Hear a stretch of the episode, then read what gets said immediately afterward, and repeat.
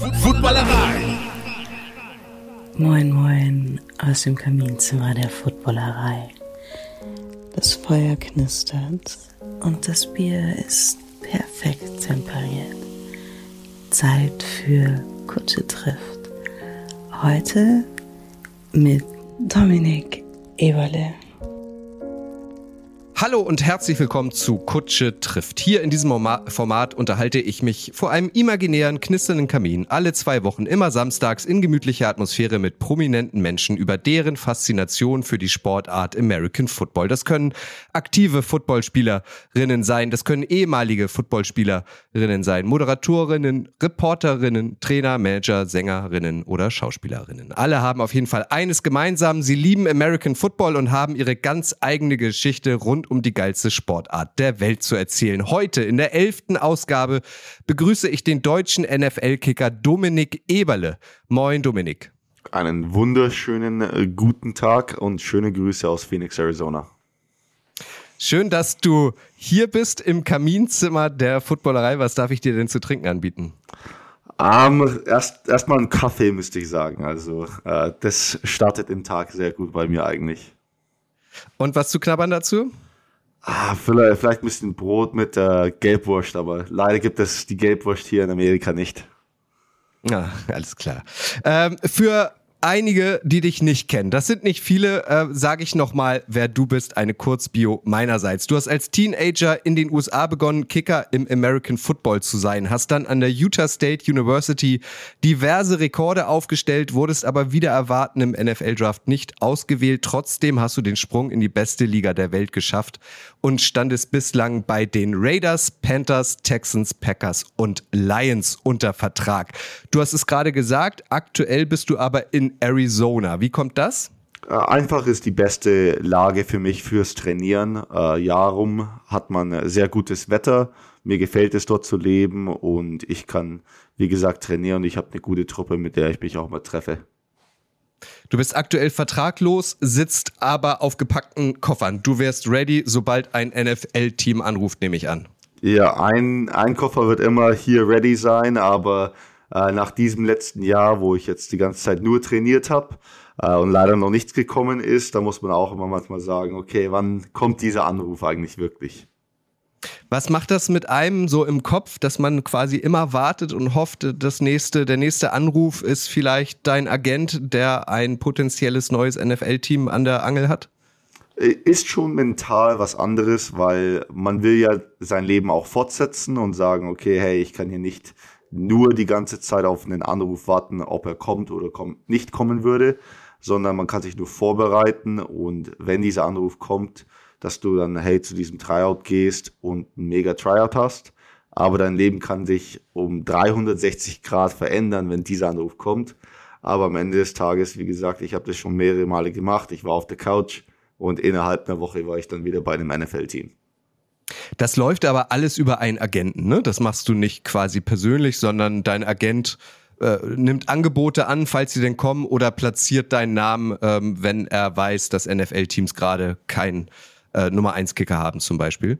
Genau, also das ist dann auch mein Job, um zu wissen, welche Teams jetzt zum Beispiel gerade eine Verletzung hatten. Wenn ich ein Spiel anschaue, das er momentan nicht anschaut und ich sehe, dieser Kicker hat sich jetzt innerhalb des Spiels verletzt, muss ich ihm mhm. auch direkt schreiben, hey, kannst mich mal zum Beispiel mit den Cleveland Browns in Verbindung setzen oder wer auch immer gerade sich gerade verletzt hat. Natürlich, ich wünsche allen Kickern nur das Beste. Ich finde es immer ein bisschen komisch vom Karma her, wenn ich sage, okay, ich will, dass jetzt einen verpasst, dass ich einen Job kriegen könnte. Äh, so denke ich nicht. Aber ich muss dann selber immer sagen und realistisch bleiben, hey, hier kommt vielleicht ein Tryout, kannst du mich dann irgendwie da reindrängen? Und das genau macht der Agent. Der textet dann all die richtigen Scouts, äh, ruft dann den Special Teams Coordinator nach dem Spiel oder so an, falls er ihn kennt. Und so kommt man dann auch mal ins äh, Gebäude bei so einem NFL-Team. Das letzte NFL-Team, bei dem du unter Vertrag standest, waren die Detroit Lions. Du warst dort in der Saison 2022 aktiv. Jetzt ganz aktuell, die Lions haben das erste Mal, Dominik, seit 32 Jahren ein Playoff-Spiel gewonnen gegen die Rams, spielen am morgigen Sonntag in der Divisional Round wieder zu Hause. Ich nehme an, du hast dir das Spiel auch angeschaut gegen die Rams, oder? Ja, das habe ich sehr eng verfolgt und vor allem mit Matthew Stafford, der jetzt zurückgekommen ist nach Detroit, nach seiner langfristigen Karriere dort. Äh, ich glaube, das hat das Spiel des Wochenende Titel auch verdient. Vor allem, wie nah dieses Spiel am Ende auch noch wurde. Nimm uns mal mit, also du warst da länger in Detroit, äh, die Fans alles andere als erfolgsverwöhnt in den letzten Jahrzehnten. Das muss also Emotionalität pur gewesen sein für Spieler, für Funktionäre, für Fans, dieser Sieg. Ja, ich, ich glaube, das ist ein richtiger Befreiungsschlag für diese Stadt auch, die seit so langem eigentlich mit Sport vor allem äh, in diesen großen Sportarten wie Football, Basketball, Eishockey und so über die letzte Zeit einfach nichts mehr gewonnen haben. Und diese Stadt, man kennt sie auch, hat ihre Teile, wo es nicht so gut geht, wie in zum Beispiel Flint. Und der Sport kann dann einfach einen ablenken von was in dem normalen Tag abgeht.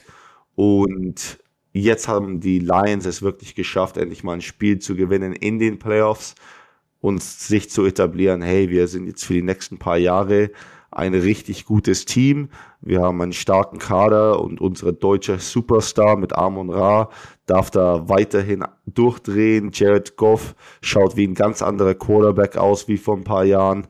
Und es hat natürlich alles angefangen mit Head Coach Dan Campbell, den ich immer sehr sympathisch fand, als ich auch da war. Aber ich muss da sagen, da ist es von ganz, ganz oben mit äh, GM Holmes bis ganz runter zu jedem einzelnen Spieler. Man merkt, dass da Bot-in in diese Kultur ist und dass jeder ein Teil davon sein will und versuchen, hier vielleicht sogar den Super Bowl zu holen. Wir kennen Dan Campbell nur aus der Entfernung. Du kennst ihn persönlich. Er wirkt so wie so ein, so ein Menschenfänger, positiv gemeint. Ist er das? Ja, es ist er. Also, du kannst ihm Sachen erklären oder ihm mal sagen, persönlich, mir gefällt das zu tun, neben dem Football her. Und er erinnert sich daran auch, redet mit dir, weiß genau, wann er mal mit dir über Football reden muss oder wann er auch mal einfach als Mensch sich darstellen muss und fragt mal über die Kinder, fragt mal über dein Hobby, was auch immer es ist. Und ich glaube, das macht den Unterschied zwischen ihm und sehr vielen Coaches, die diese Realität nicht mitnehmen können manchmal, zwischen was ist jetzt gut, um Football zu reden und wann ist es gut, sich als Mensch hier ein bisschen zu etablieren, dass man auch diese Person kennenlernt, nicht nur den Athleten. Hast du äh, ansonsten noch Kontakt äh, zu deinen früheren Lions-Teamkollegen? Also keine Ahnung, textest du vielleicht regelmäßig mit Armon Russell Brown sogar? Äh, nee, ich habe mit Armon Ra seit langer Zeit nicht mehr gesprochen, aber ich habe da natürlich guten Kontakt mit den Specialists noch dort. Äh, Jack Fox ist der Panther und äh, Scott ist Scott Daly ist der Long Snapper, der sich leider diese Saison verletzt hat. Äh, wir hatten da ein paar Mal Kontakt über aus der Saison. Ich habe mit Jack sogar über das Deutschlandspiel geredet, weil er als hm. Panther mhm. es ziemlich komisch fand, wie niedrig dieser Würfel war. Mhm. Und ob man ihn auch sehr leicht eigentlich treffen kann als Punt. Und da haben wir ein bisschen drüber gescherzt und geredet. Ich habe gesagt, hey, der ist eigentlich tiefer als der Dallas-Würfel. Und wenn du einen guten Punt hast, dann musst du ihn wahrscheinlich auch wiederholen hier in Frankfurt. Es wäre eigentlich nur konsequent, wenn die Lions jetzt auch in den nächsten Jahren mal nach Deutschland kommen würden. Auch aufgrund von Amon Ra, oder? Also aus Marketing-Sicht. Ja, von Marketing-Sicht und vor allem ich glaube, die wissen, dieser Markt in Deutschland, in London, jetzt haben wir auch sogar Brasilien noch drauf äh, für nächstes Jahr. Sie wissen, dass dieser internationale Markt der Unterschied sein kann über die nächsten paar Jahre, wie sich die Liga weiterhin vergrößert, wie ein Roger Goodell weiterhin mehr Geld in diese Liga reinkommen kann und wie die GMs auch ihre Taschen noch mal ein bisschen fetter füttern, weil das hat die NBA, das haben viele andere Ligen auch so gemacht. Desto größer man international ist, desto größer das Potenzial ist, die Liga zu wachsen. In, äh, Im deutschsprachigen Raum äh, fliegen den Lions gerade so die Herzen zu, weil viele, finde ich auch zu Recht, sagen, ey, die waren so chronisch erfolglos, jetzt läuft's da endlich mal rund. Ist das in den Staaten auch so, dass die Lions gerade überdurchschnittlich viel gefeiert werden? Ja, also ich glaube, da hat die Sympathie auch von letztem Jahr mit Hard Knocks Episode viel zu tun, dass Leute einfach wollen, hier mal diese Frustration über die letzten paar Jahre rauszuholen. Natürlich, es war immer ein Scherz, als die Lions da mal kein einzelnes Spiel gewonnen haben. Und wie sie sich jetzt umgedreht haben mit einem Plan. Man hat Dan Campbell geholt, genau gewusst, er war ein Spieler damals, auch bei den Lions er kann sich reinbeißen, er verändert diese Kultur von eigentlich nur Verlierern zu, nee, ich will jetzt der Erste sein, der wirklich einen Plan hat. Wir müssen nicht von einem Jahr auf andere zehn Spiele gewinnen, sondern jedes Jahr hat er sich jetzt auch statistisch verbessert und die Lions so aufgebaut, wo man ja auch schon auf nächstes Jahr schauen kann, obwohl die Saison noch nicht vorbei ist und sagt, die Verträge, die sie haben, dieses Depth, das sie haben, das ist ein Team, das über die nächsten drei, vier Jahre lang ein Problem sein wird. Mhm. Über die Lions sprechen wir später nochmal, äh, wenn wir auch ähm, so deine NFL-Karriere nochmal beleuchten. Aber lass uns nochmal ein paar Jahre zurückspringen zu dir persönlich, Dominik. Im Alter von 14 bist du mit deinen Eltern aus dem fränkischen Großhaslach nach Redondo Beach, Kalifornien gezogen. Wie kam es denn eigentlich dazu? es war damals wirklich so eine Sache von, mein Vater hat einen neuen Jobangebot bekommen, der aus Amerika kam, also in Nähe von Los Angeles. Und meine Großmutter wurde auch ein bisschen älter. Uh, unser Großvater muss, um ihn müssten wir uns auch ein bisschen mehr pflegen, anstatt sie immer von Mexiko nach Deutschland fliegen. Mexiko. Ah, die haben in Mexiko gelebt, deine Großeltern? Äh, mein Groß Oder leben immer noch? Ja, mein Großvater hatte damals in Mexiko gelebt. Mhm. Äh, meine Großmutter war noch damals in, äh, es war Nähe Burbank, müsste ich sagen. Und da haben mhm. wir uns entschieden, es wäre sehr viel leichter, um sich zu kümmern, wenn wir dann nach Amerika ziehen. Und das hat dann auch mit meinem Vater seinen Job sehr viel Sinn gemacht. Das bedeutet, deine Familie hat amerikanische Wurzeln oder wie ist dein Opa nach Mexiko gekommen? Ja, meine Mutter ist vollkommen amerikanisch und mexikanisch auch im Hintergrund. Also äh, ist damals in Burbank aufgewachsen, geboren und allem. Und mhm. mein Vater ist vollkommen deutsch. Also schon gemischt bin ich aufgewachsen, dass ich damals Deutsch äh, mit meinem Vater geredet habe, Englisch mit meiner Mutter und dann Spanisch mit den Großeltern. Krass. Aber das bedeutet auch, also von, äh, von so einem, ich, ich, ich kenne Großhaslach nicht, muss ich gestehen, aber ich vermute, das ist eher Provinz, fränkische Provinz. Dann fiel dir der äh, Sprung von der fränkischen Provinz nach Kalifornien auch nicht ganz so schwer, äh, weil du schon auch so, so ein bisschen den American Way of Life kanntest. Genau, also ich war dann immer gefühlt jedes Jahr ein oder zweimal in Amerika schon. Ich kannte mich mit Burbank natürlich auch aus von den ganzen Kindertrips und so. Das ist dann nicht so unfamiliär, wo man sagen muss, hey, jetzt gehst von einem kleinen Dorf zu dieser Großstadt. Du hast diese Großstadt noch nie gesehen und jetzt musst du auch nur Englisch reden. Also das war nicht so gefühlt unglaublich der Unterschied, aber natürlich, man muss sich erstmal angewöhnen. Naja, vor allem du warst 14, also Teenager wahrscheinlich auch in der Pubertät und dann irgendwie das bisherige Leben in Deutschland zurückzulassen und in Amerika auch, wenn du die Sprache konntest und äh, wahrscheinlich auch zwei, drei Menschen schon kanntest, ähm, dann hinter dir zu lassen, stelle ich mir schon als krasse Erfahrung vor. Ja, ist, ist natürlich schwierig, vor allem wenn man Freunde hat äh, in Deutschland, die man dann für eine längere Zeit nicht sieht, aber wir haben das dann gut gemacht in diesem Alter, dass sie auch mal rübergekommen sind und besuchen gekommen sind. Und wir sind immer noch durch Textmessage und WhatsApp äh, in Kontakt. Also der, natürlich ist es ein bisschen anders, wenn man sich nicht in Person sieht.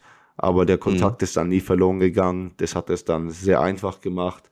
Und für mich damals als Teenager, äh, ich bin ja ein großer Videogame-Spieler, äh, und meine Eltern haben gesagt, Domi, wenn es jetzt leicht rüberkommst, wir kaufen dir eine Xbox. Ich habe damit kein Problem gehabt. Und meine Schwester hat damals ihr Pferd bekommen. Also äh, ja, bisschen, Bestechung. bisschen bestecht wurde es, aber da kann man sich nicht beschweren. Cool. Und äh, bis dato hast du in Deutschland Fußball gespielt und bist dann erst in den USA zum Football gekommen, richtig? Genau, also Fußball aufgewachsen. Ich war ein Stürmer, ich habe immer sehr viele Tore geschossen. Ich dachte, dass da vielleicht irgendwann mal professionelle Karriere in Frage kommen könnte. Aber als ich dann nach Amerika gezogen bin, äh, ich kann darüber über Stunden sprechen, wie rückwärts es eigentlich ist mit Fußball dort und Ausbildung. Aber mhm. da muss ich dann einfach sagen, es waren ein paar Coaches, ein bisschen das System, das sie jetzt halt hier drüben haben, der mir den Spaß, Fußball zu spielen, verdorben hat und dass ich dann diesen Switch zu American Football getan habe. Immer dann sofort als Kicker oder ähm, haben sie dich auch noch irgendwie, weiß ich nicht, in der Verteidigung oder in der Offense ausprobiert? Nee, ich war eigentlich ein Safety für mein erstes Jahr. Also mein Lieblingsspieler war Ed Reed. Ich habe ihn geliebt, als ich die Ravens studiert habe. Äh, natürlich die Defense mit Ray Lewis. Ich habe gesagt, okay, ich versuche es mal mit Safety. Hat er doch eigentlich auch sehr gut gespielt. Da habe ich mir den Arm gebrochen und ich konnte leider nicht mehr Safety spielen. Und dann habe ich dann einfach gesagt, ich fokussiere mich jetzt aufs Kicken. Und direkt als ich den Gips vom Arm genommen habe, hat mein Coach gesagt, willst du vielleicht ein bisschen Linebacker spielen? Da habe ich 7 und 7 Linebacker gespielt, das heißt ohne, dass man hittet oder irgendwas. Das ist eine Ähne von Flag Football, wo es Offense gegen Defense ist, aber kein Tackling. Äh, habe dort sehr gut gespielt, hatte auch mehrere Interceptions und dann direkt als die, äh, die Helmets rangekommen sind und die Shoulderpads und ich ein paar Tackles machen musste, dachte mir, nee, ich bleib beim Kicken. okay, ist wahrscheinlich für den Körper auf jeden Fall zuträglicher. Was mich wirklich ernsthaft interessiert, die Rolle des Kickers ist ja irgendwie zwischen Himmel und Hölle liegt nicht viel. Entweder bist du der gefeierte Held, wenn du das entscheidende Field Goal oder den entscheidenden PAT verwandelst, oder du bist halt der Trottel in Anführungszeichen, bist in Großaufnahme im TV zu sehen, weil du halt versagt hast und nicht getroffen hast. Wird das eigentlich von Tag eins an trainiert, auch diese Mental Toughness, oder wie wird man auf diese Momente als angehender Kicker äh, vorbereitet? Ich glaube, das ist einfach die Mentalität, die man schon mitbringt. Man darf diesen Moment nie zu groß machen und das hat man auch sehr oft von anderen erfahrenen Kickern gehört, die dann einfach sagen, du musst es trainieren, dass du jeden einzelnen Kick, ob, egal ob du alleine auf dem Feld bist oder jetzt mit einer Truppe ein bisschen trainierst hier im warmen Arizona, Du musst diese 1,3 Sekunden, wo der Snap, der Hold kommt und du den Ball auch kickst, einfach vollkommen intens fokussiert sein. Alles um dich herum macht überhaupt keinen Unterschied, ob eine Person da ist oder 100.000. Dass du dich auf diese 1,3 Sekunden Operation fokussieren kannst, das ist das Wichtigste und jeder andere Moment ist egal. Natürlich, man weiß schon im Hinterkopf, okay, wenn du mal einen verpasst, dann kommt irgendwo jemand, der sagt, er kann es besser, aber es ist dann vollkommen egal eigentlich, weil du weißt, wie hart du trainiert hast. Manchmal geht er nicht rein und Kicker ist einfach so eine undankbare Position, weil es ist egal, ob du jetzt hat schon vier Super Bowls gewonnen hast mit deinen Kicks. Sobald du schwächelst, du weißt genau, dass die Coaches sagen, wir müssen uns vielleicht umschauen dass dein Job in Gefahr kommt. Es ist ja eigentlich egal, ob du in der Highschool gespielt hast, am College oder dann auch in der NFL, wenn man merkt, ah, es könnte sein, dass mein Einsatz kommt, ähm, vielleicht wird es nur ein Field Goal und das ist dann spielentscheidend. Dann werden ja im TV auch immer die Kicker eingeblendet, wie sie an der Seitenlinie sich schon warm schießen. Erzähl mal, also was geht in diesen Momenten, wenn du weißt, es könnte sein, dass ich, weiß ich nicht, in 90 Sekunden oder in fünf Minuten gefragt bin, äh, an was denkt man da in dem Moment oder schaltet man den Kopf komplett aus? Also, wie ich es gemacht habe in mehreren Situationen, wo es um ein Game-Winning Field Goal gegangen ist oder spät, äh, also nicht mit Nulls auf der Uhr, sondern einfach ein Field Goal macht, um in Führung zu gehen. Ich dachte mir einfach immer, nee, ich habe mich fokussiert, ich habe meine Routine, ich weiß genau, wann ich den Ball kicke ins Netz auf der Seitenlinie. Ich habe dann meine Schritte schon so oft geübt, das kann ich im Schlaf machen. Äh, da weiß ich einfach mit voller Konfidenz, also Selbstvertrauen, mhm. dass ich diesen Ball reinhau und natürlich bei so einem Moment weiß man dann auch, nee, du hast schon einen Schalter, den du angemacht hast, dass du fokussiert bist, aber da gibt es nochmal einen zweiten, dass man nochmal intensiver fokussiert ist und dann ist wirklich alles um dich herum egal. Also ich kann mich erinnern, da gab es ein paar Videos von mir, als ich meinen Game Winner gemacht habe. Teammates sind auf mich gegangen, die haben mich auf den Kopf ge, äh, ge, gehauen und so. Und ich kann mich überhaupt nicht mehr erinnern, was die gesagt haben. Also die haben mir vollkommen ins Auge geschaut und mir was gesagt. Ich habe keine Ahnung, was die mir damals gesagt haben. weil ich einfach so intensiv mich vorbereitet hatte und locked in war. Und ähm, das hast du dir quasi selbst beigebracht, diese Fokussierung, oder wird da auch dann im Footballbereich mit Mental Coaches gearbeitet? Ein bisschen mit Mental Coaches, also wir hatten da schon einen Spot-Sylogisten, äh, äh, mit dem wir gearbeitet haben. Aber ich habe sehr viele Bücher gelesen, ich habe mich auch sehr gut vorbereitet, wie man diesen Moment sein kann. Das hat auch sehr viel mit Buddhismus zu tun oder einfach studieren mit Mental Coaching. Da gibt es wie gesagt, sehr viele gute Bücher. Äh, eines meiner Lieblingsbücher heißt The Inner Game of Tennis. Mhm. Und mhm. das hat auch sehr viel zu tun, wie man diesen Moment mitnehmen kann, wie gut man sein kann mit seinem Atem und wie jedes einzelne kleine Ding von Rhythmus einen Unterschied machen kann. Natürlich, Tennis und Football sind zwei komplett andere Sportarten. Aber wenn man es dann so sagt als Kicker, es ist sehr oft, man ist ein Einzelspieler in einem große, größeren Raum von einem Team, wo bei Tennis man ist ein Einzelspieler und man muss nur sehr oft einzeln gegenüber einen anderen spielen. Aber der gleiche Rhythmus beim Abschlag und so, das kann man dann auch sehr Wort für Wort rübernehmen von einem Tennisbuch zum Kicken. Aber du bist ja trotzdem abhängig von anderen Menschen, vom Long Snapper, vom Holder.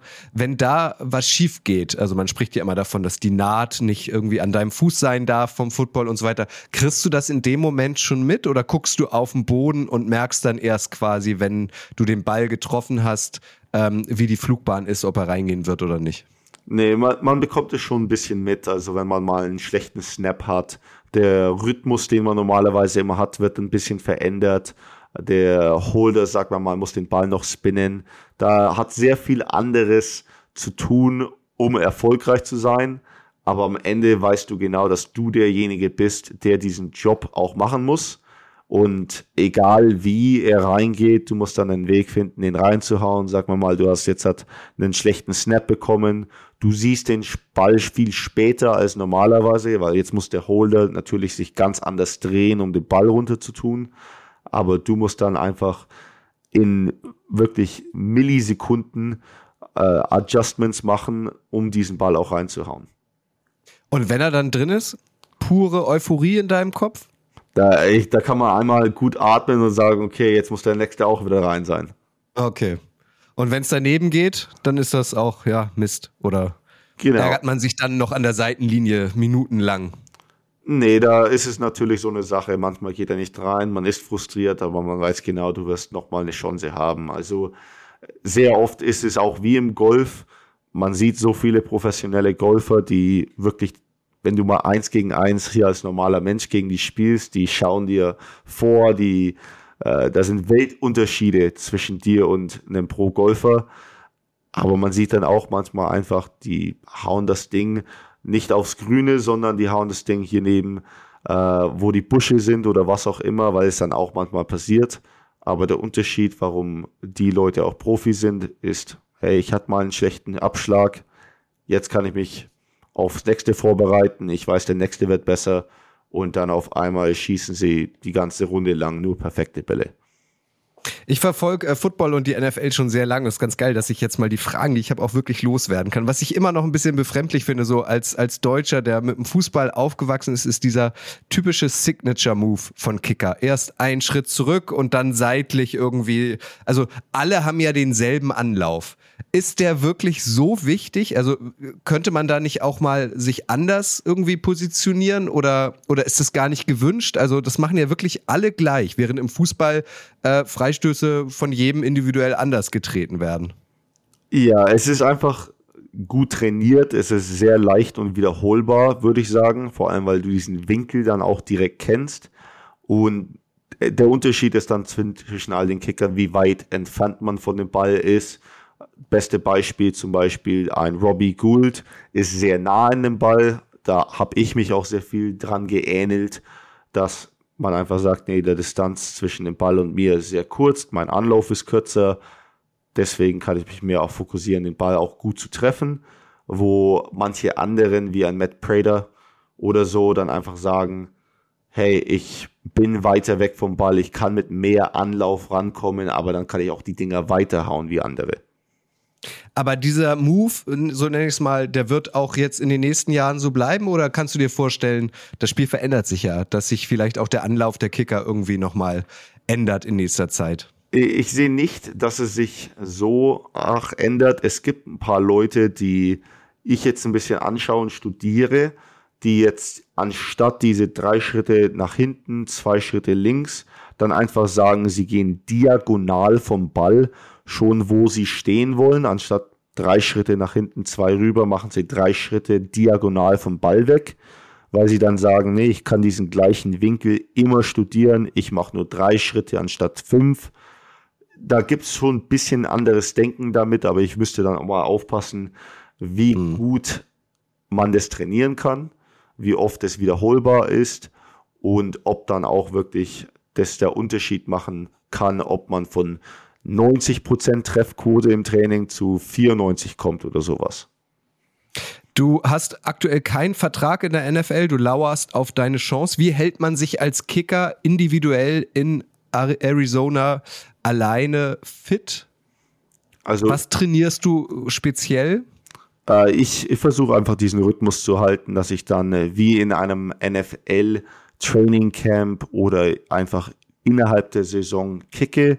Das heißt, ich gehe dreimal in der Woche kicken, ob es Dienstag, Donnerstag und Sonntag ist oder Mittwoch, Freitag, Sonntag.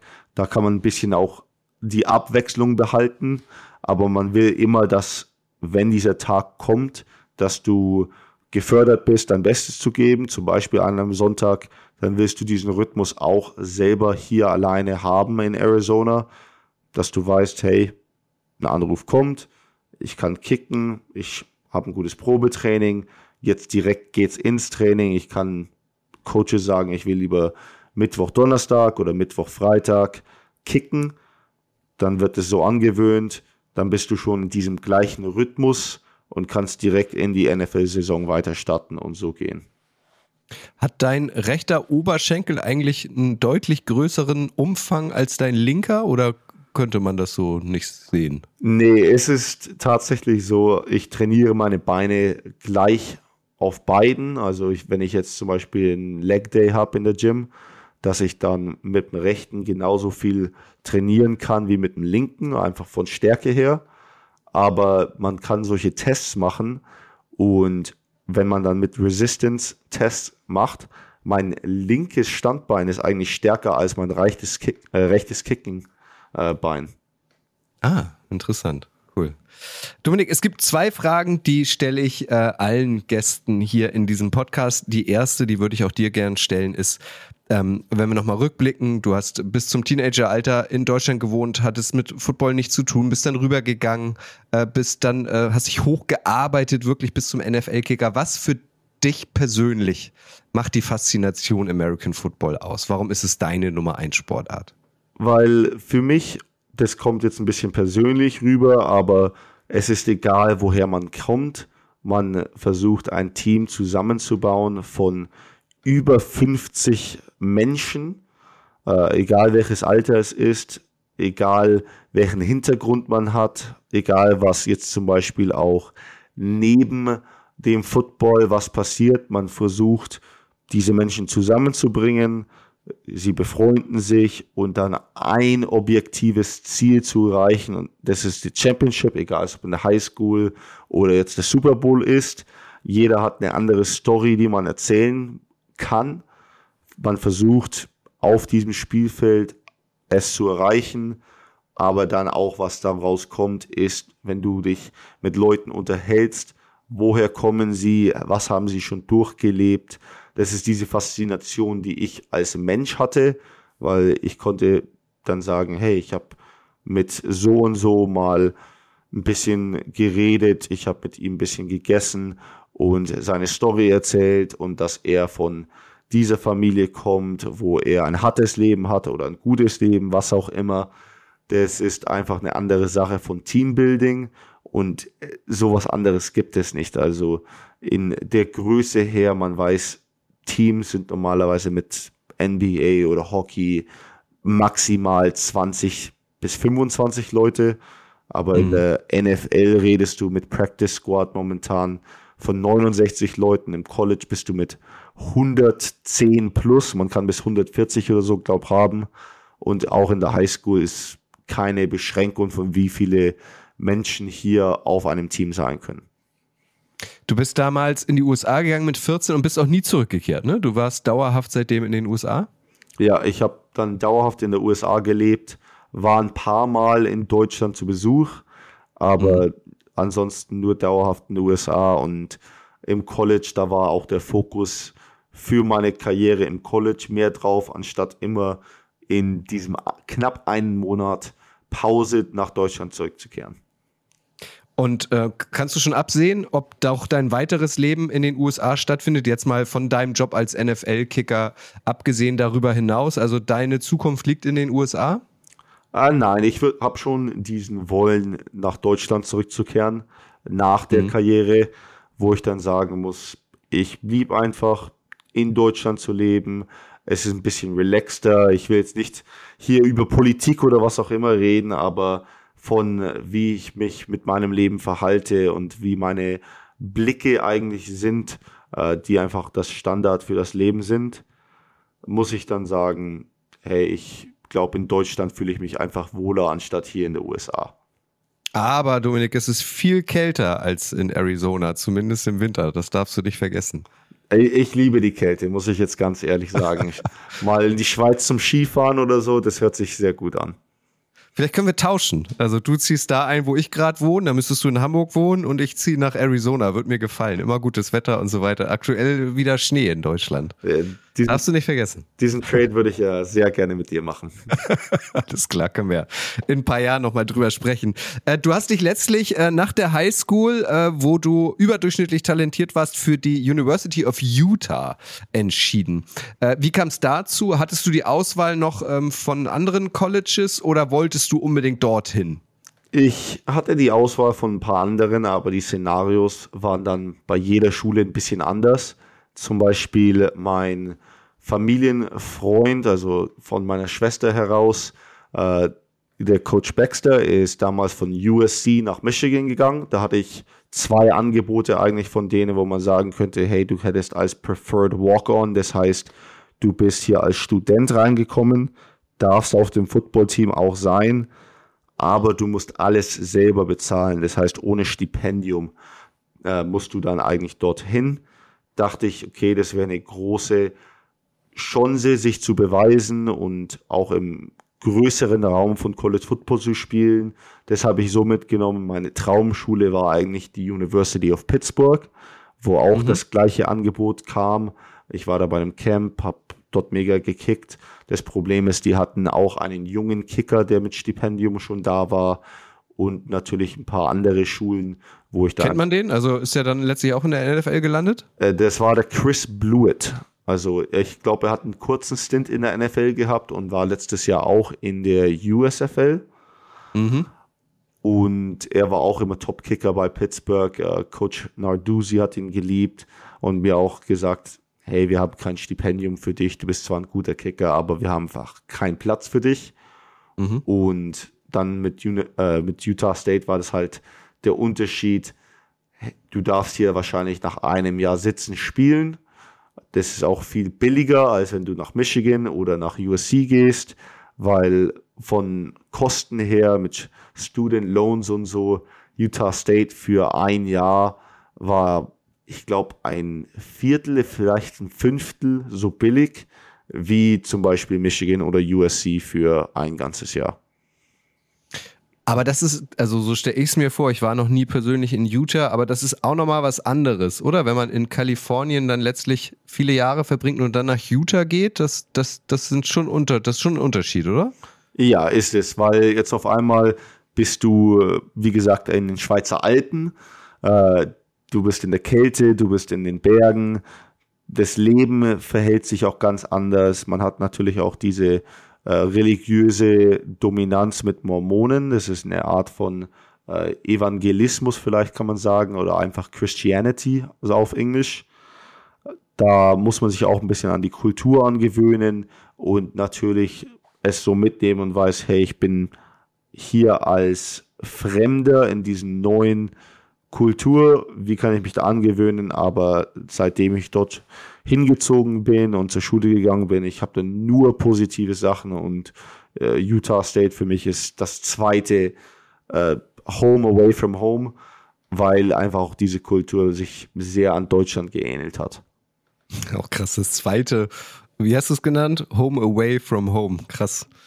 Aber, also du hast ja geliefert als Kicker, ähm, Rekorde aufgestellt, galtest eigentlich als ein Kandidat, der gedraftet wird, bist du dann letztlich im November, im November, im äh, Frühjahr 2020 nicht. Wie groß war die Enttäuschung damals? Äh, ein bisschen groß war es schon, aber ich habe meine, äh, ich habe das Real schon ein bisschen besprochen. Es war schwierig, in diesem Jahr zu, gedraftet zu werden, wegen Covid vor allem. Mhm. Und ich hatte dann das Un Unglück, ich war nicht zur Combine eingeladen. Für welchen Grund was auch immer. Statistisch war ich als Senior der beste Kicker, aber ich wurde für was auch immer der Grund war nicht eingeladen zur Combine. Dann aber ist mit Covid wirklich alles auseinandergefallen. In College hast du zum Beispiel diese Workouts, wo Teams dich anrufen, sagen, hey, ich bin so und so, sagen wir mal von den Indianapolis Colts und ich will dich mal im Probetraining sehen, zu kicken. Ich fliege rüber, ich habe ein Interview mit dir. Wie kann ich dich kennenlernen und vielleicht ein bisschen mich verbessern? Ich hatte dann ein Probetraining mit den Raiders, hatte eigentlich auch eins mit den Colts zwei Tage später und dann nochmal eins mit jemand anderen ein paar Tage später und dann diesen Pro Day. Das ist dann die Art und Weise von Combine, aber nur auf deiner Schule.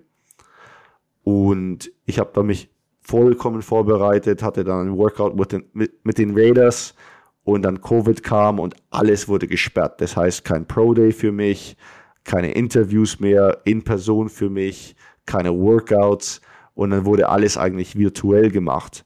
Und ich hatte Jordan Love als Quarterback im College. Das hieß mhm. für diesen Pro Day, alle, die mich nicht gesehen haben bei der Combine, weil ich da nicht da war, hätten mich in Person gesehen hier bei Utah State, weil sie auch schon da waren wegen Jordan.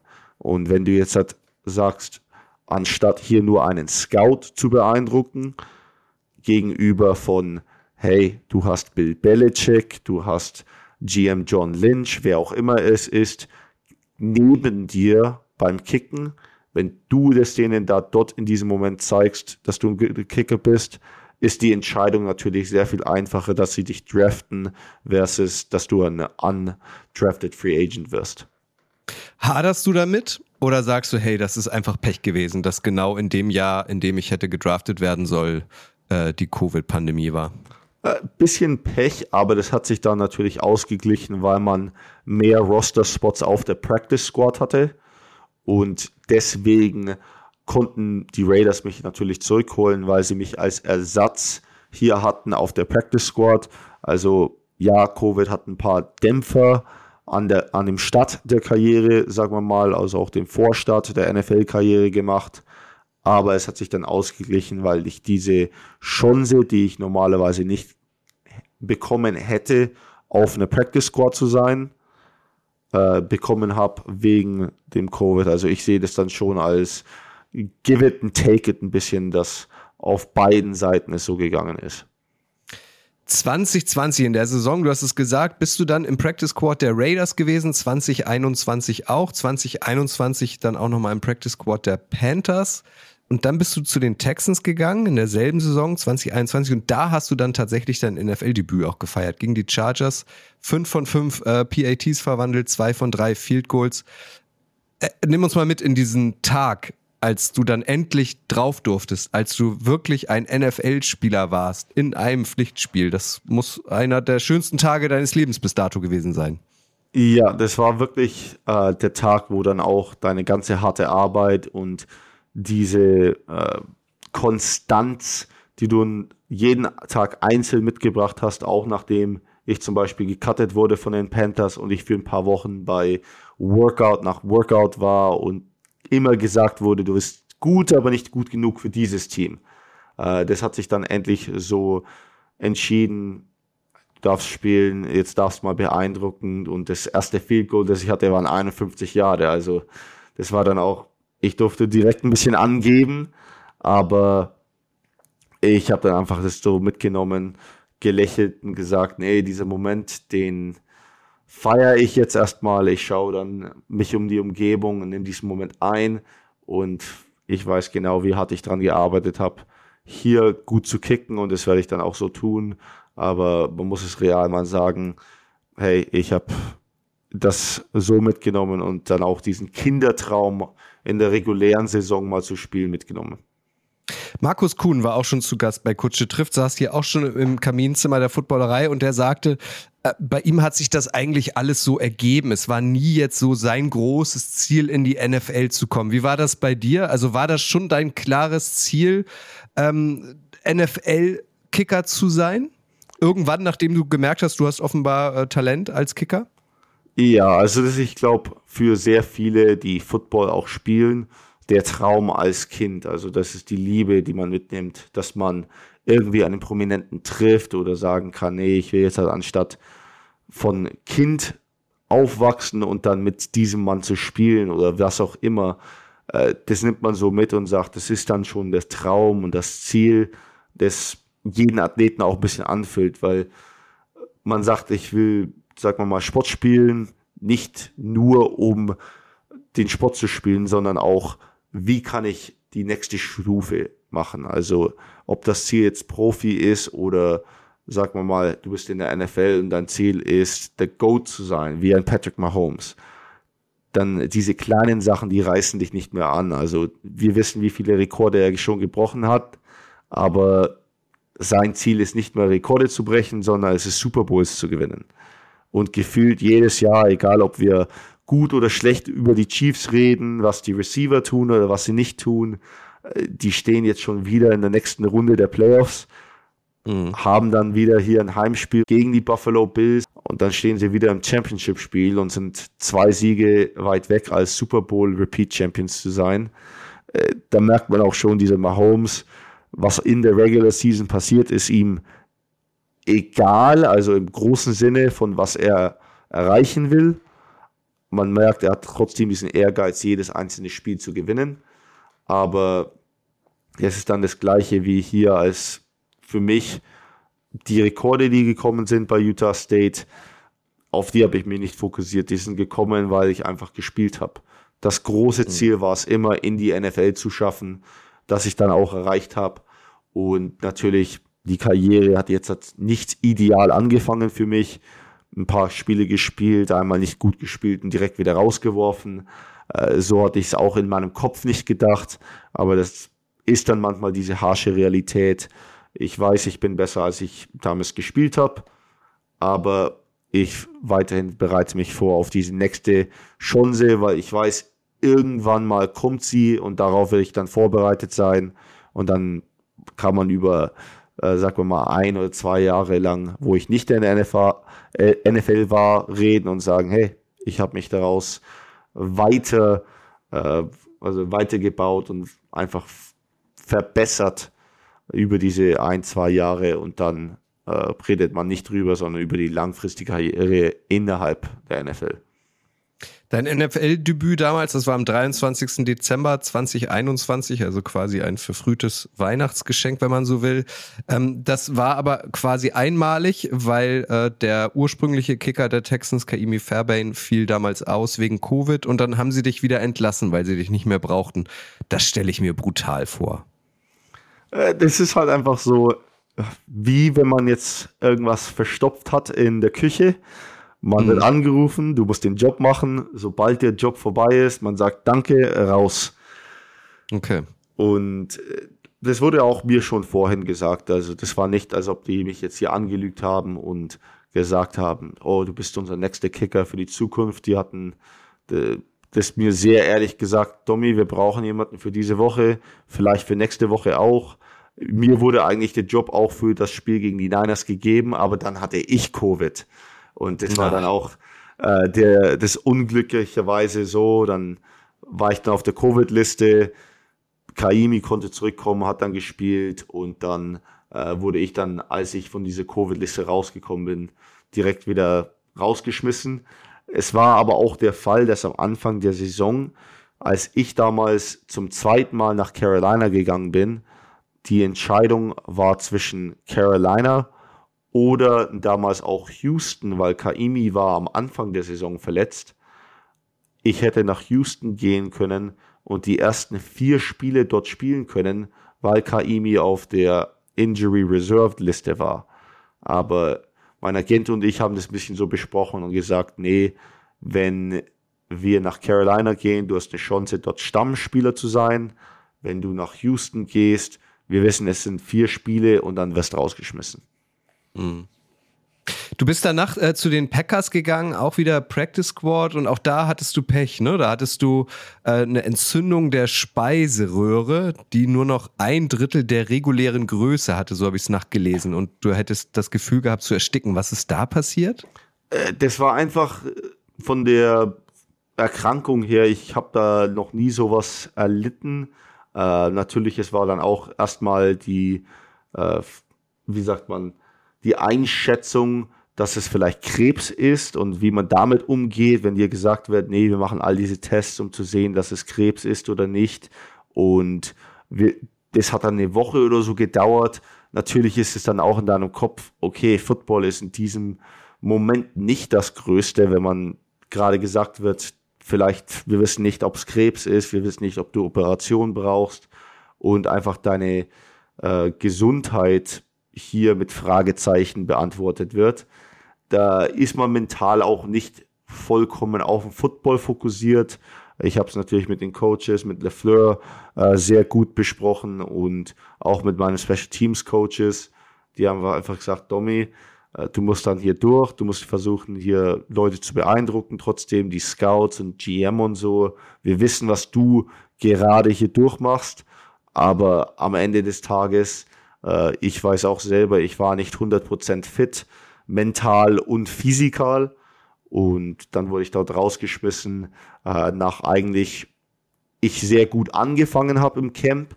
Ich glaube, ich war wirklich in Topform für die ersten was sechs Wochen von den OTAs. Und dann, als diese Erkrankung schlechter wurde, äh, die Diagnosen so zurückgekommen sind, dann habe ich dann mit Schwächeln ein bisschen angefangen, weil einfach ich nicht wusste, was äh, hier abgeht. Und ich hätte da einfach gehofft, dass ich wenigstens nach den OTAs, weil es war dann wirklich so zwei, drei Wochen, wo das dann äh, ich einfach durchgehen wollte äh, und sagen, hey, wenn ich jetzt diese zwei, drei Wochen schaffen kann, dann gehe ich hier in die Pause, die wir haben, vor dem Training Cap rein, kann mich erholen, kann dann rausfinden, was richtig ist, wie ich dann auf 100% wiederkomme. Aber ich habe das vollkommen verstanden, warum die Packers gesagt haben, hier bist du eigentlich ein Pferd, du bist nicht 100% als Pferd, wir lassen dich mal gehen und kaufen ein neues Pferd.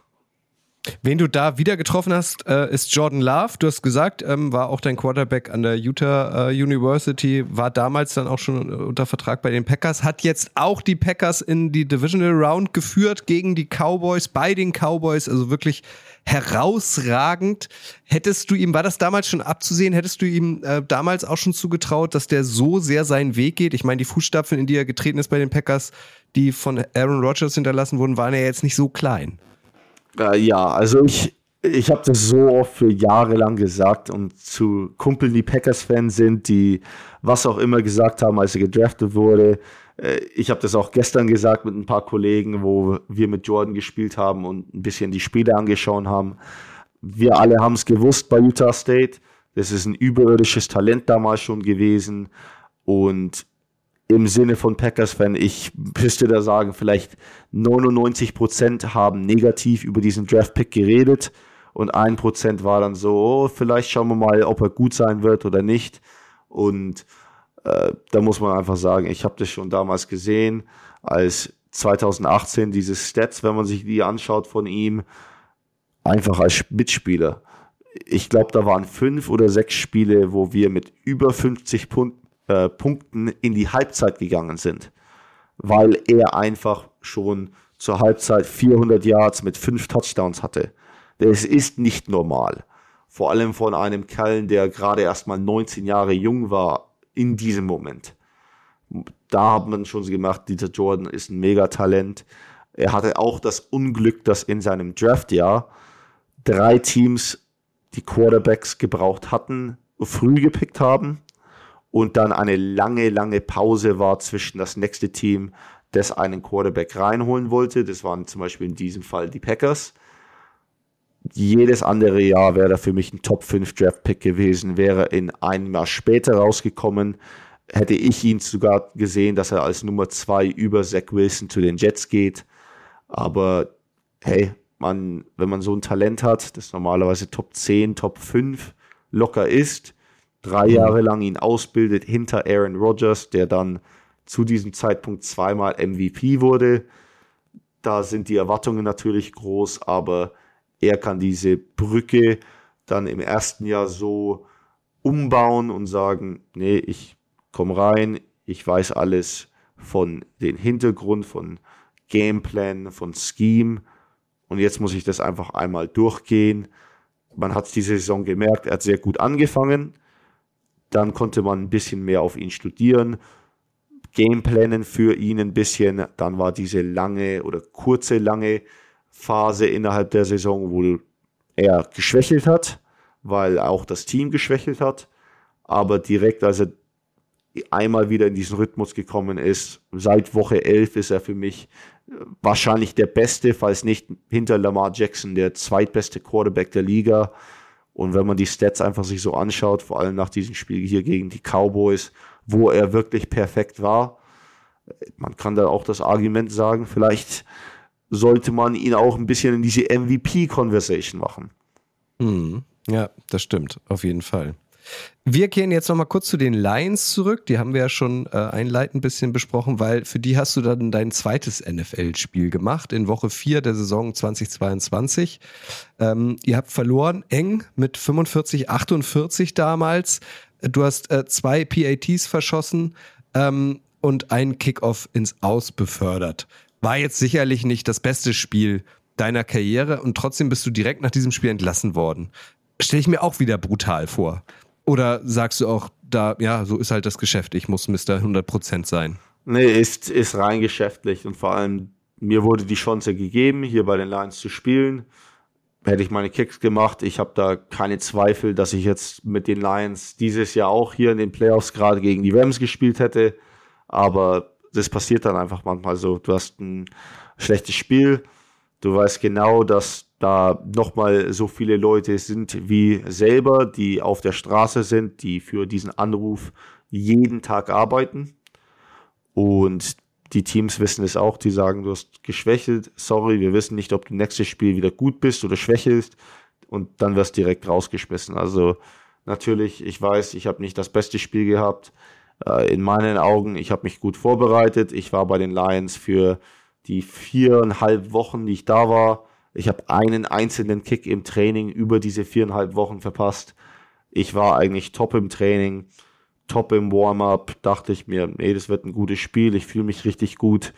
Und dann schaust du zweimal nach oben, nachdem du ein PRT geschossen hast und das geht dann knapp links vorbei. Dann denkst du dir, okay, hey, einfach nicht mein Tag.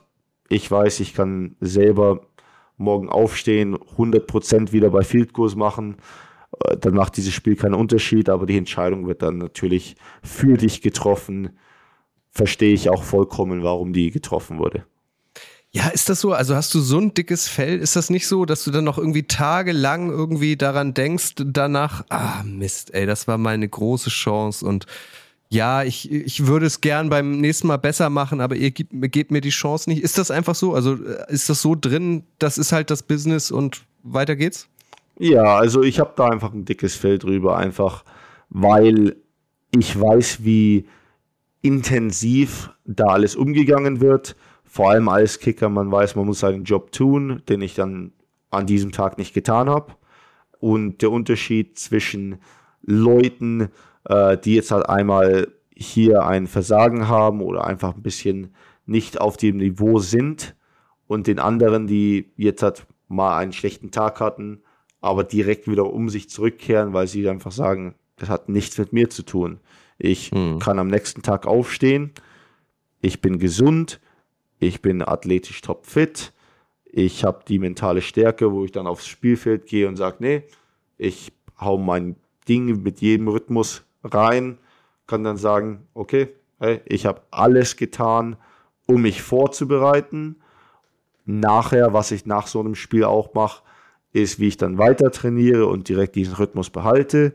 Und wenn ich dann sagen kann, ich habe wirklich alles gegeben, das ich geben konnte, einfach mal Unglück, passt, nächstes Ding, ich schaue mich schon und vorbereite mich auf diese Sache schon. Und das passiert auch mit Quarterbacks so oft. Wie oft haben wir gesehen, dass ein Quarterback äh, Career Low hatte an einer Woche? Sagen wir mal, er hat mhm. drei oder vier Interceptions geworfen und dann zack, in den nächsten zwei Wochen hat er sein Career High. Weil einfach dieser Rhythmus gleich bleibt. Man muss die Lows mitnehmen, aber dann auch die Highs. Ja, also meinen größten Respekt an dieser Stelle, an dein dickes Fell. Ich glaube, äh, ja, wahrscheinlich musste man sich da oder muss man sich da auch lange darauf vorbereiten, dass dieser Moment halt kommen kann. Ich stell's mir halt brutal vor. 45, 48 damals verloren äh, gegen Seattle. Das war dein bislang letztes NFL-Spiel. Danach bist du nach Seattle gegangen, nämlich zu den Sea Dragons in die XFL. Äh, Konkurrenz kann man wahrscheinlich nicht sagen zur NFL, aber eine Alternativliga. Wie war es da so? Ja, es, es war top. Also einfach eine äh, Ausbildungsliga, kann man vielleicht sagen. Also jetzt gibt es die XFL leider nicht mehr, weil sie sich mit einer anderen Liga zusammengeschlossen haben und die UFL gegründet haben. Aber ich fand es top. Man konnte dort einfach diesen Spielrhythmus wieder mitnehmen, was für mich wichtig war, weil ich war jetzt zum Beispiel das letzte Mal konstant auf dem Spielfeld in 2019, wo ich eine ganze Saison jede Woche spielen durfte und dann ein Jahr auf Practice Squad, dann nochmal ein halbes Jahr äh, Vorbereitung, dann spielst du ein Preseason-Spiel, wirst rausgeschmissen für 16 äh, Wochen. Mhm. Dann spielst du wieder ein Spiel. Dann wirst du entlassen. Ein Jahr wieder Pause, spielst wieder ein Spiel. Da kommt man als Kicker nicht in diesen Rhythmus, wie man haben will. Aber dann diese XFL-Saison hat mir jetzt das erste Mal als Profi die Chance gegeben. Ich darf jede Woche mich vorbereiten auf ein Spiel. Wie geht meine Vorbereitung in dieses Spiel rein? Boom, du spielst gut. Jetzt kannst du dich auf die nächste Woche vorbereiten, weil es einfach so schnell geht. Und das fand ich am allerbesten für viele junge Leute, die jetzt auch diesen Sprung geschafft haben von so einer Spring League in die NFL, weil sie hier einfach lernen durften, wie man sich als Profi verhält. Mhm. Du hast es gesagt, also die XFL ist zusammen mit der USFL, so eine weitere Alternative zur NFL, verschmolzen. Die United Football League, die startet, glaube ich, Ende März, wenn ich es richtig im Kopf habe, aber mit nur noch acht Teams und die Seattle Sea Dragons gibt es nicht mehr. Auch doof, ne? Also hast du da, stehst du da in Kontakt? Also ist dein äh, Agent auch äh, umtriebig ähm, und wirft Angeln in Richtung ähm, US, äh, UFL aus? Ja, also da habe ich mit ihm gesprochen. Das hätte ich gerne vor. Es ist leider so, jetzt haben sie von 16 Teams sich auf 8 verkürzt. Äh, diese 8 Teams haben, ich glaube, alle außer ein oder zwei Teams haben sogar einen Kicker schon, wo mhm. man jetzt sagt, die haben die gleiche Coaching-Staff, die wollen die Kickers wahrscheinlich nicht verändern. Und jetzt bist du wieder in so einem Pool, wo ein oder zwei Plätze sind und 100 äh, Kicker sich darüber bewerben. Ist natürlich ein bisschen schade, aber ich kann weiterhin sagen, nee, die Entscheidungen werden für mich getroffen, anstatt ich darf sie treffen.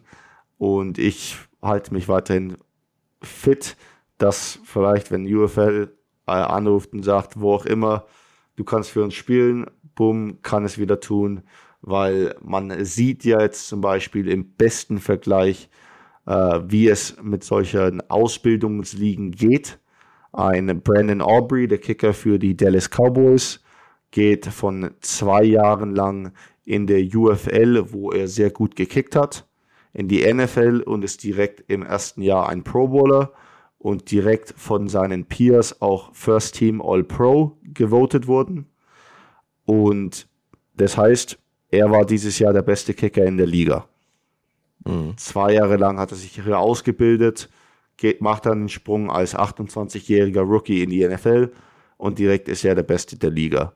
Das zeigt dann, dass diese Ligen auch Wert haben, dass sie wichtig sind für die Weiterentwicklung von manchen diesen jungen Spielern, die normalerweise nie eine Chance hätten und diesen Sprung auch dann schaffen. Weil zum Beispiel ein Kevonte Turpin, der war damals auch schon in der ELF, hat den Sprung von der ELF als MVP zur USFL gemacht, wurde dort auch MVP und dann war er First Team All-Pro in seinem Rookie-Jahr in der NFL.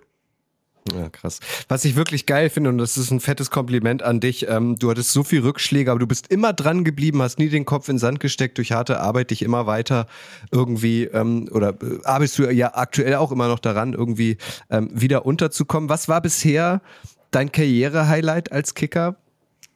Also ich glaube, mein Karriere-Highlight ist trotzdem noch im College, als wir 2018 äh, als Truppe damals auch ein Bowl-Spiel gewonnen haben.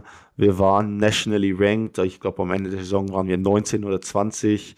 Äh, das höchste, das wir gerankt wurden, war auch sogar 11. Aber wir haben diese Saison mitgenommen, einfach Spaß gehabt, Spiele gewonnen und dominiert.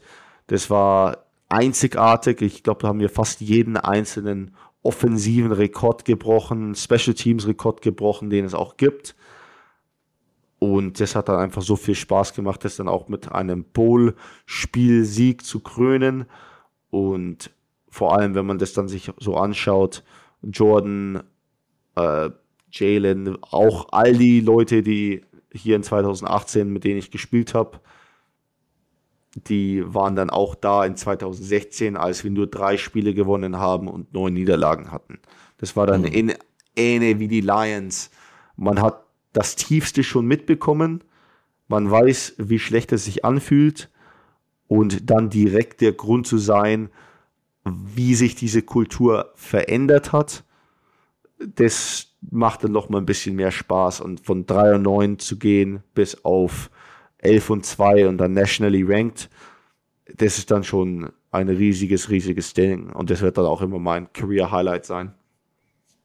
Ich drücke dir wirklich aus äh, tiefstem Herzen die Daumen, äh, dass da der nächste Job um die Ecke geflattert kommt und dass du dich dann auch nachhaltig dort festsetzt. In diesem Team in den USA ist das ja im Sportsystem recht transparent, was die Spieler verdienen. Ich habe auch bei dir mal nachgeguckt auf so einer Plattform Spotrack. Der eine, die andere wird's kennen. 350.000 Dollar hast du bislang in der NFL verdient. Kannst du davon immer noch leben oder äh, hast du auch einen Zweitjob mittlerweile, ähm, weil du irgendwann halt irgendwie auch deinen Lebensunterhalt bestreiten musst und nicht nur warten kannst? Ja, ich habe da schon äh, relativ viel angespart gehabt. Also damals auch, um die Story ein bisschen zu verkürzen. Ich habe in Las Vegas bei so einer Elderly Community äh, gelebt. Mhm. Das war so ein Li Senior Living Center, wo äh, wirklich man musste 55 plus sein, um dort zu leben, aber wegen Covid brauchten sie Einwohner. Ich habe da nicht die Recherche gemacht. Ich habe dann einfach mich angetragen. Ich brauchte eine Wohnung hier als äh, junger Mann in Vegas, der für die Raiders jetzt gerade gesigned wurde. Und da habe ich dann da sehr viel Geld sparen können. Meine Nachbarinnen, mit denen rede ich auch noch, äh, sehr, sehr nette Großeltern von wahrscheinlich anderen, aber die haben mich dann akzeptiert. Da konnte ich Geld sparen. Dann natürlich, ich habe dann nie irgendwie im Luxus irgendwas Dummes gekauft. Ich habe immer das, äh, das Schwäbische eigentlich von mir behalten, dass ich hier das Geld ein bisschen anspare. Schauen wir mal, was ich ausgeben kann äh, für kleinere Sachen, aber da habe ich auch immer ein bisschen Business getrieben. Also ich habe mit einem Kumpel hier mit diesen äh, Jordans und den Sneakers so ein bisschen Resale gemacht, äh, Shop und so in Orlando ein bisschen investiert. Jetzt habe ich hier mit Sportkarten, also diese Trading Cards, äh, auch wieder in einen Shop investiert, wo ich dann jetzt auch gerade arbeite, um einfach weiterhin Geld zu verdienen und nicht an das Gesparte irgendwie anzutappen. Und du hast es gesagt, du bist ja auch irgendwie so ein Herzblut-Gamer auf Twitch auch aktiv, sonst wirst du halt einfach äh, hauptberuflich Twitch-Creator, oder? Mach mal Werbung für deinen Kanal. Ja, ich streame auf Twitch die letzten paar Wochen leider nicht mehr so oft. Es ist einfach mein Name, Dominik Eberle. Aber es macht einfach Spaß, mal die Kamera anzumachen, äh, Videospiele zu spielen, ob es Mario Kart ist, Pokémon oder FIFA, was auch immer, äh, sich mit Leuten zu unterhalten, gute Football-Gespräche auch zu haben. Das macht mir einfach sehr viel Spaß. Aber hey, äh, diese Sportkarten, da muss ich jetzt auch sagen, da gibt es ein paar Sachen, die man davon lernen kann, einfach mit Verhandlungen und so, die ich jetzt halt auch mit Kindern besprechen kann, wenn sie in den Shop kommen und sie sagen, hey, ich habe hier ein paar Karten, kannst du sie wertschätzen, was soll ich mit denen tun? Da kannst du auch die nächste Generation ein bisschen beeinflussen und sagen, du hast eine gute Karte, du sollst die mal abschicken, um sie bewertet zu haben und dann verkaufen, weil dann kannst du am meisten Geld daraus zu bekommen. Oder hey, diese Karte, die wir hier haben für 5 Dollar, eigentlich ist die 20 Dollar wert, wenn du sie jetzt verkaufst, weil dieser Spieler momentan gut spielt, was auch immer. Es macht einfach sehr viel Spaß für mich momentan, diese Verhandlungen äh, zu haben und das tue ich jetzt gerade ein bisschen beruflich, würde ich sagen. Auf Instagram bist du auch zu finden. Absolute Folgeempfehlung an dieser Stelle. Wie würdest du es aussprechen, Dominik? The Dips? The, wie, wie, wie? the D-Apps eigentlich war es damals. The D-Apps. Ja. Okay, also The und dann D-E-B-B-Z-Z. So lautet das Handle von Dominik auf Instagram. Eine letzte Frage habe ich noch. Äh, da kommen wir zur zweiten Frage, die ich allen Gästen hier im Podcast stelle. Äh, was steht noch ganz oben auf deiner Bucketlist? Was willst du auf jeden Fall äh, in deinem Leben noch einmal erleben? Lach mich hier nicht aus und ich weiß, das hört sich zwar dumm an, aber ich will dieses Freediving mit Sharks mal tun, also mit Haien. Ui. Das okay. ist ganz, ganz oben. Das will ich einmal tun. Ich weiß, es kann zwar leider nicht mit weißen Haien sein, aber ob es mit diesen Basking Shots in Thailand oder so ist, das will ich einmal in meinem Leben so machen. Ah, geil, okay. Das ist der absolute Horror meiner Frau übrigens. Also nur wenn man drüber spricht, äh, verkrampft sie schon total. Das stelle ich mir wirklich Adrenalin pur vor. Dominik, ich bedanke mich herzlich, dass du hier äh, bei Kutsche triff warst, Kutsche triffst warst äh, im Kaminzimmer der Footballerei und wie eben schon gesagt, ich drücke dir wirklich alle Daumen, die ich habe, dass der erlösende Anruf, muss man ja sagen, in Kürze kommt äh, und wir dich vielleicht, wer weiß, die NFL ist verrückt, sogar in den NFL Playoffs noch sehen. Ja, könnte, könnte sein. Äh, verrücktere Sachen sind schon passiert. Wenn jetzt halt mal ein Anruf kommt, sagen wir mal Super Bowl Woche, weil ich in Vegas bin, und jemand sagt, hey, du bist schon hier, komm jetzt einfach aufs Feld einen Kick. Das, man weiß nie, wie verrückt diese Welt ist. Vielen, vielen Dank. Ich drücke dir die Daumen und ich glaube, ich kann da jetzt für alle Zuhörer und Zuhörerinnen auch sprechen, für alle deutschsprachigen Fans, die tun das auch. Danke, Dominik. Danke dir, hat sehr viel Spaß gemacht. Tschüss. Ciao, ciao.